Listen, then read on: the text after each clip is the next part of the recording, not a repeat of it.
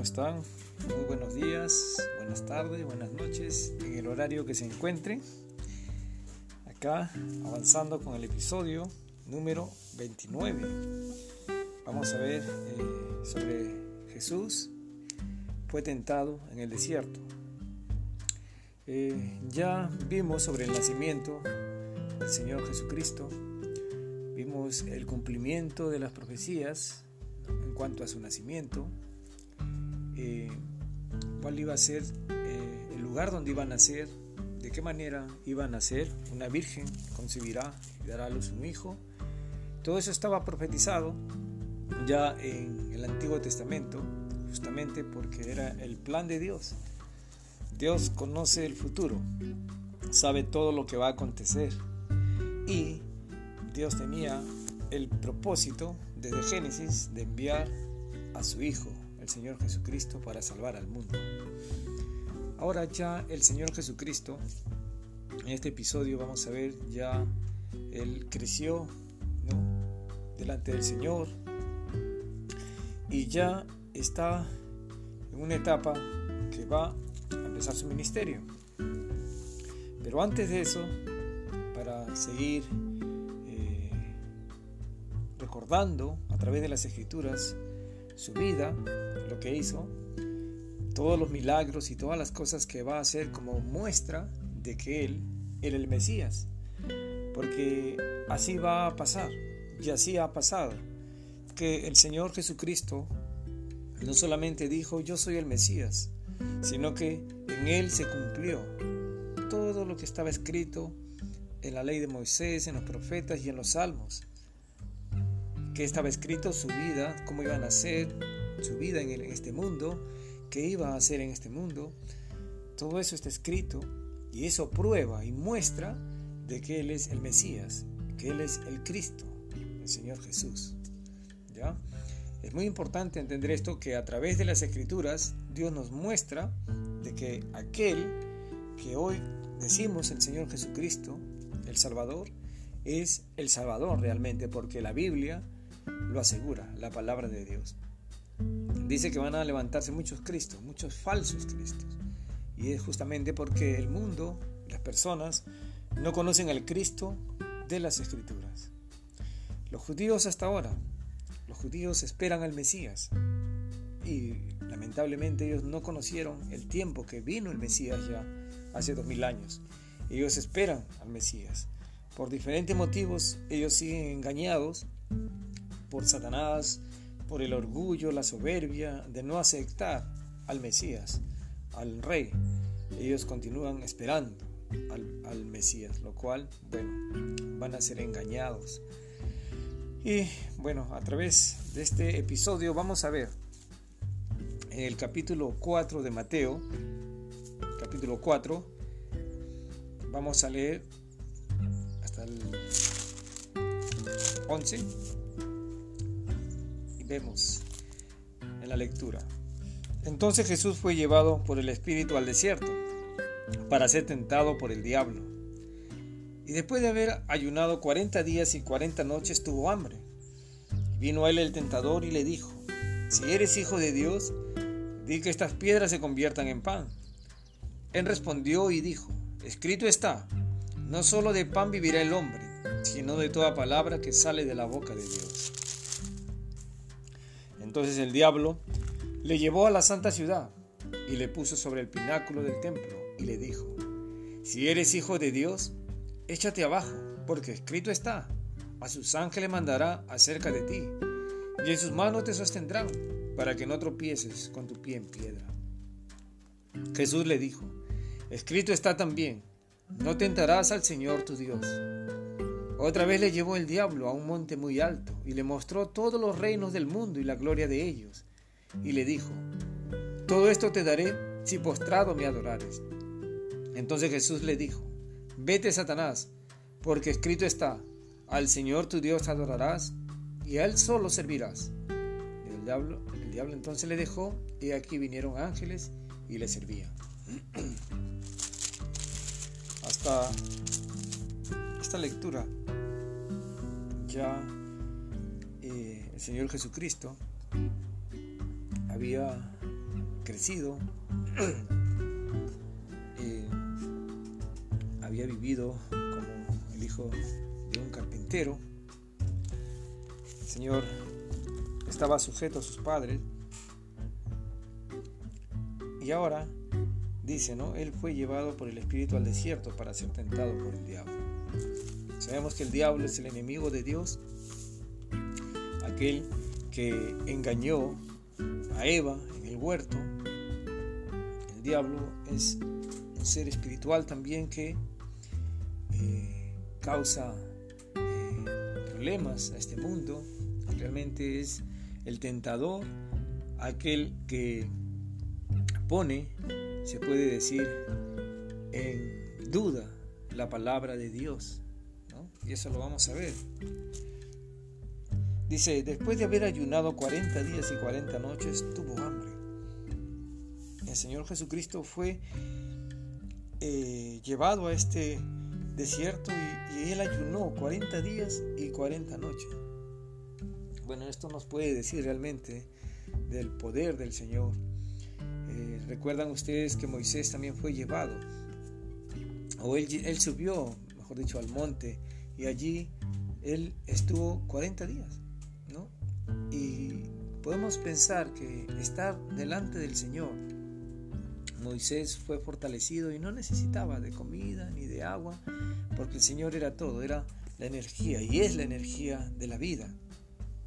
Entonces, el Señor Jesucristo era hombre, era un ser humano y también era Dios a la vez. Pero en este cuerpo, se puede decir, sin pecado, en este cuerpo libre de, este pecado del hombre, pues el Señor estaba allí ayunando ya 40 días y 40 noches. Cualquiera no podría resistir, pero el Señor lo resistió. El Señor Jesucristo, vuelvo a repetir, era Dios, era el Dios Hijo y también era hombre. Y dice que en este, en este tiempo que él estaba allí ya tuvo hambre. y al tener hambre, bueno, vino el tentador, vino Satanás, el diablo. Y le dijo, si eres hijo de Dios, di que estas piedras se conviertan en pan. Le dice, ¿no? ¿Eres hijo de Dios? Bueno, di que estas piedras se conviertan en pan y, come. Y sáciate. Porque o eres o no eres el Hijo de Dios. Estaba eh, tentándole a que haga algo para probar que sí era el Hijo de Dios. El Señor Jesucristo no necesitaba probar que Él era el Hijo de Dios. Él bastaba que sabía que Él era el Hijo de Dios. Y le responde el Señor Jesucristo, Escrito está, no solo de pan vivirá el hombre, sino de toda palabra que sale de la boca de Dios. Entonces el Señor Jesucristo le responde a, a Satanás, al tentador, con la palabra de Dios. No solamente de pan vive el hombre, sino de toda palabra que sale de la boca de Dios. Esta fidelidad y esta seguridad de parte del Señor, tajantemente, antes de tener una una conversación, se puede decir, con, Satanás, algo como decir, hoy sí, de repente, no puedo, puedo este, hacer el pan. Eh, ¿Por qué? Porque bueno, soy hijo de Dios. Pero no, el Señor no le, no le dio cabida a esta conversación, ni mucho menos a decirle, bueno, sí soy el hijo de Dios. No, le dice, no solamente de pan vive el hombre, sino de toda palabra que sale de la boca de Dios. Y eso es importante, ¿no?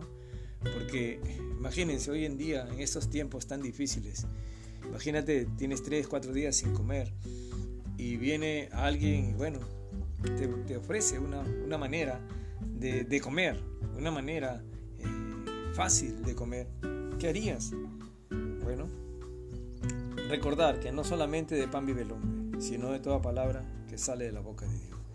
Y justamente ayer en un audio en YouTube, que también Estamos en YouTube, justamente allí haciendo unas micro eh, prédicas con cánticos, con mi familia, con mis hijos, pueden buscar allí en YouTube, Wilfredo Michel Ninahuanca Santos, eh, compartí de que en estos tiempos de necesidades, ¿no? Eh, no hay una persona que ahorita sea, se reporte porque murió, porque no comió. ¿ya? Y hay personas eh, que están muriendo, sí, pero por la enfermedad. No porque no ha comido, porque dice en un pasaje de la Biblia, justamente estábamos leyendo ayer, ¿no? que el Señor dijo, eh, tengo compasión de la gente, ¿no? Tengo compasión de la gente, porque ya hace tres días que están conmigo y no han comido. Entonces, el Señor eh, dijo, tengo compasión, y les dio de comer. Eran cuatro mil hombres. Y así el Señor tiene compasión en este tiempo por nosotros también. No falta que comer, aunque sea como se dice, un pan duro, pero tenemos algo para comer. Y, eso debemos recordarlo, que Dios es un Dios de amor, un Dios de bondad y de compasión. ¿no? tuvo compasión de esa gente que estaba allí buscándole. Eh, yo creo que también así tendrá compasión de los que lo estamos buscando día tras día, que no va a faltar algo que comer en, en nuestra mesa, porque el Señor tiene compasión de nosotros. Bueno, entonces, dice así, que no solamente de pan vive el hombre, de toda palabra, más de toda palabra de la boca de Dios, de eso sí, no podemos eh, negarle a nuestra alma, ¿no? No podemos negarle la palabra de Dios. Entonces, versículo 5, entonces el diablo le llevó a la santa ciudad y le puso sobre el pináculo del templo y le dijo, si eres hijo de Dios, échate abajo porque escrito está, a sus ángeles mandará acerca de ti, y en sus manos te sostendrán para que no tropieces con tu pie en piedra. Eres hijo de Dios, le dice, échate abajo, porque escrito está, a sus ángeles mandará acerca de ti.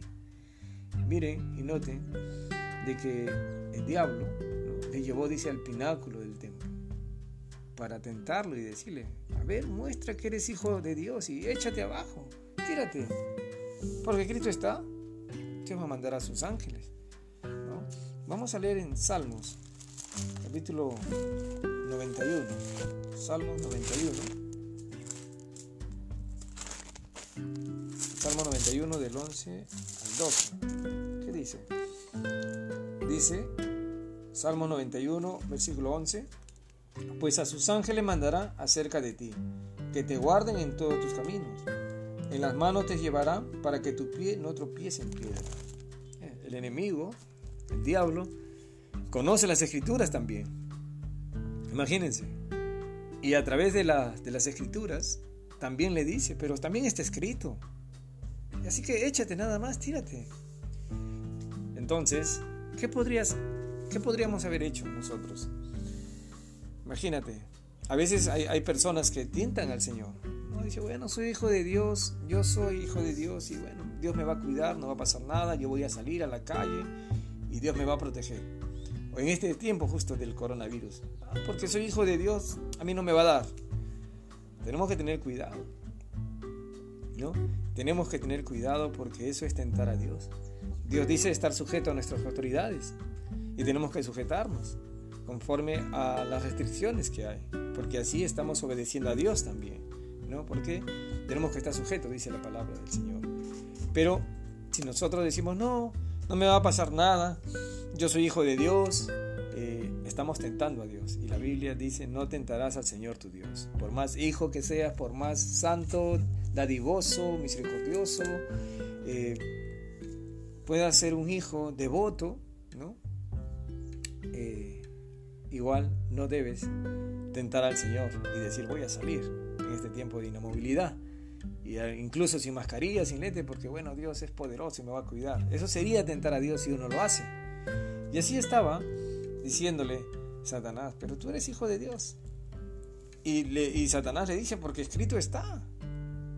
¿No? Satanás ahora está agarrando esta, esta manera. Dice, bueno, tú me hablas, yo también te digo, pues escrito está.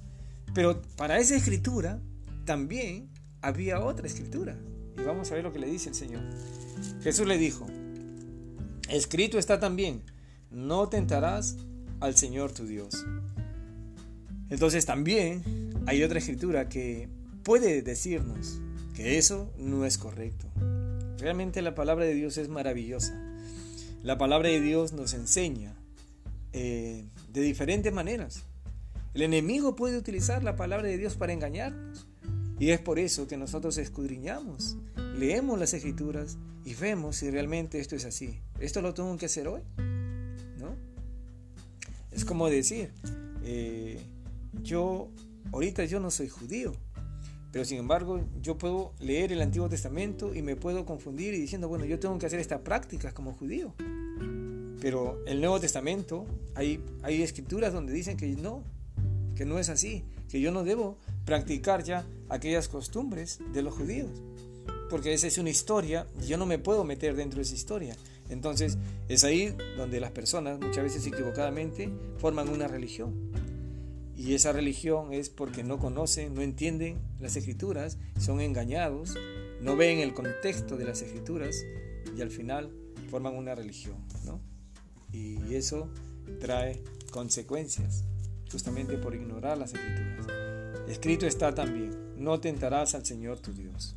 ¿no? En otra parte va a decir, y si en otra parte al contrario, si estamos leyendo el antiguo y en el nuevo nos confirma que todavía eso hay que cumplirlo, entonces no hay más que hacer. Porque así es, así está escrito y así tenemos que hacer, ¿no? Eh, porque la palabra de Dios lo dice. ¿no? Por ejemplo, los mandamientos. Hablando de no matarás. Hoy, bueno, hoy en día, ya en el Nuevo Testamento como creyente, ¿debo matar o no debo matar? La Biblia dice, no matarás igual. ¿no? Honra a tu padre y a tu madre. Entonces, escrito está en el Antiguo y en el Nuevo Testamento. Igual tenemos que cumplirlo, porque eso es la ley, ¿no? Y dice también que se resume toda la ley en dos dos mandamientos. Amarás a Dios sobre todas las cosas y a tu prójimo como a ti mismo. Bueno, continuamos, versículo 7. Bueno, el Señor dice, ¿no? Escrito está también, no tentarás al Señor tu Dios. Versículo 8. Otra vez llevó el diablo a un monte muy alto y le mostró todos los reinos del mundo y la gloria de ellos. Y le dijo, todo esto te daré si postrado me adorares. Entonces Jesús le dijo, vete Satanás, porque escrito está, al Señor tu Dios adorarás y a Él solo servirás. El diablo entonces le dejó y aquí vinieron ángeles y le El Señor, Dios Todopoderoso, le respondió una vez más, escrito está, al Señor tu Dios adorarás y Él solo servirás. ¿Qué hizo el diablo? Lo llevó a un monte muy alto y le mostró todos los reinos del mundo y la gloria de ellos y le dijo, todo esto te daré si postrado me adorares. Dice que Satanás es el príncipe de este mundo, de toda, eh, se puede decir, eh, estructura de este mundo, estructura económica, porque el mundo es del Señor y su plenitud, todo lo que habita en el mundo es de Dios, porque Él es el creador, Él es el dueño. Pero vamos al mundo, al sistema, ¿no? Eh, al todo el sistema que este mundo tiene para, para vivir, ¿no? Eh, lo tiene Satanás, dice. A mí me ha sido dado, dice, ¿no? Satanás allí. Y le muestra al Señor Jesucristo, todo esto te daré si postrado me adorares. Y el Señor le responde que no. Escrito está que solamente al Señor tu Dios adorarás y a Él solo servirás. Imagínate, hay tantas personas hoy en día. Ustedes han escuchado ese dicho que dice, han vendido su alma al diablo bueno, no está muy lejos de la realidad. Hay personas que son tentadas por las cosas de este mundo, por la vanagloria, por el dinero, las riquezas. ¿Y qué hacen? Bueno, no digo todas porque la Biblia enseña que también Dios ha dado riquezas a sus hijos. Y también hay personas que, bueno, con trabajo, con esfuerzo, han logrado lo que, lo que tienen. Pero hay personas que han sido engañadas por Satanás. Todo esto te voy a dar si tú me adoras. Y de diferentes maneras, por ejemplo, un narcotraficante está generando dinero adorando a Satanás. Porque es algo en contra de las leyes y es algo que destruye la vida de las personas y está caminando, se puede decir, con Satanás, adorándole. Todo esto te daré si postrado me adorares. Satanás puede darte riquezas. Así. Hay muchas personas que se jactan de sus riquezas, pero hay dos formas de que una persona sea rico. O Dios te lo da o Satanás te lo da. ¿no? Entonces, en la justicia, en el trabajo, pueden haber riquezas, pero también en, en el camino de adorar a Satanás. Y hay muchas maneras, como por ejemplo, ¿no? el dedicarse a hacer eh, bebidas alcohólicas para que las personas al final eh, estén consumiendo y son adictivas. Y es una manera también de servir a Satanás, porque sabemos todos los accidentes eh, de muerte, accidentes de tránsito, muerte por, por, estar ebrios, cáncer al hígado, al páncreas. Bueno, ¿A quién están sirviendo? ¿A Dios o a Satanás? Y hay N de trabajos, entre comillas, infinidades de cosas que sirven a Satanás. Y de esa manera logran enriquecerse. ¿no? Llamamos, de, por ejemplo, la pornografía. Eh, cosas que realmente no hacen ningún bien a la humanidad. Que al contrario destruyen. Pero la persona, a la persona al propietario, al que está generando ese negocio así, lo hace millonario. Hay muchas maneras. Por ejemplo, yo, yo hoy en día yo fuera una persona de dinero. Si, si yo hubiera vendido mi alma al diablo, en ese sentido de hacer muchos negocios ilegales, ilícitos, y bueno, habilidades no me faltan para hacerlo, se puede decir. Pero ¿a quién voy a servir? ¿A Dios o a las riquezas? ¿A quién voy a adorar? ¿A Dios o a Satanás? Todo esto te daré. Podemos decir que a muchos nos ha tentado Satanás. Y muchos hemos caído, hemos, hemos de repente eh, vivido equivocadamente. Pero en su momento nos hemos dado cuenta y hemos dicho, no, eso no puede ser. Y así, el Señor Jesucristo le dijo, vete Satanás porque escrito está, al Señor tu Dios adorarás y a Él solo servirás. Cuán importante es conocer las escrituras, queridos amigos. Cuán importante es conocer la Biblia. La Biblia realmente es un libro eh, pequeño, pero grande en conocimiento, inmenso en sabiduría. Muchas personas le tienen miedo a la Biblia porque dicen, no, es un libro es grande, yo no puedo leerlo. Es mentira. La Biblia es un libro pequeño. Yo la verdad he tenido la oportunidad de leerlo ya como más de 20 veces. La Biblia es el alimento del alma, es el alimento espiritual. No solamente de pan vive el hombre, sino de toda palabra que Dios dice. La Biblia nos sirve para defendernos de las tentaciones. La Biblia nos sirve para seguir la voluntad de Dios. La Biblia nos sirve para fortalecernos y eh, enseñarnos, como dice. Toda la escritura es inspirada por Dios útil para enseñar, útil para corregir, útil para redarguir, útil realmente para, para enseñarnos a ser hombres de Dios y, edificar nuestras vidas. La palabra de Dios realmente es algo tan, tan maravilloso que nos ayuda a educar a nuestros hijos si somos padres. Nos ayuda a vivir en nuestro hogar bajo las reglas del Señor, no bajo tus reglas, no bajo mis reglas, sino bajo la autoridad de Dios. Entonces, un hogar que, que pone en primer lugar a Dios es un lugar de orden. Ahora, no es un lugar perfecto, no es un hogar perfecto, pero es un lugar, es un hogar donde hay eh, una dirección y esa dirección es Dios. Y desde la cabeza, que es el Padre, hasta el Hijo, hasta el último, todos se sujetan a esa verdad.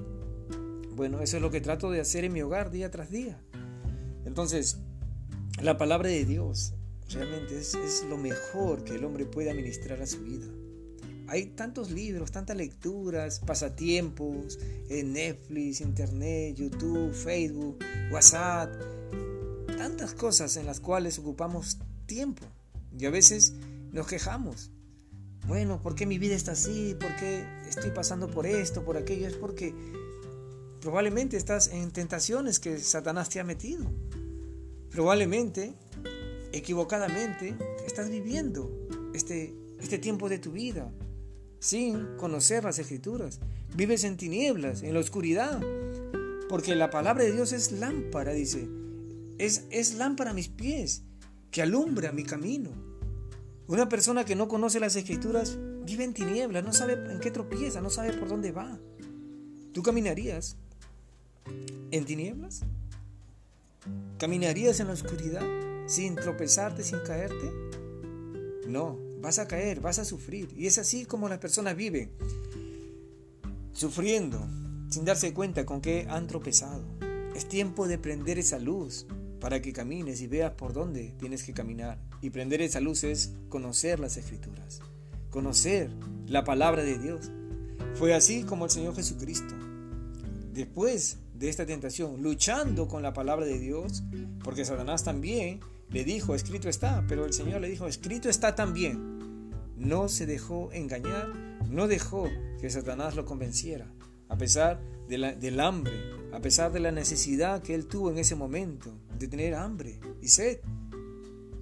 Él no dejó que Satanás lo engañara. Y así pasó en este momento. Y después de esto dice, después de esta tentación, el diablo entonces le dejó y aquí vinieron ángeles y le servían. Nuestro Señor Jesucristo pasó esta tentación, esta, se puede decir, eh, cruel tentación de estar con hambre todo esto, pero Él lo soportó. Gracias que Él conocía las escrituras, gracias que eso era su fortaleza, que la fortaleza era Dios Todopoderoso, Dios Padre. Y entonces el diablo le dejó.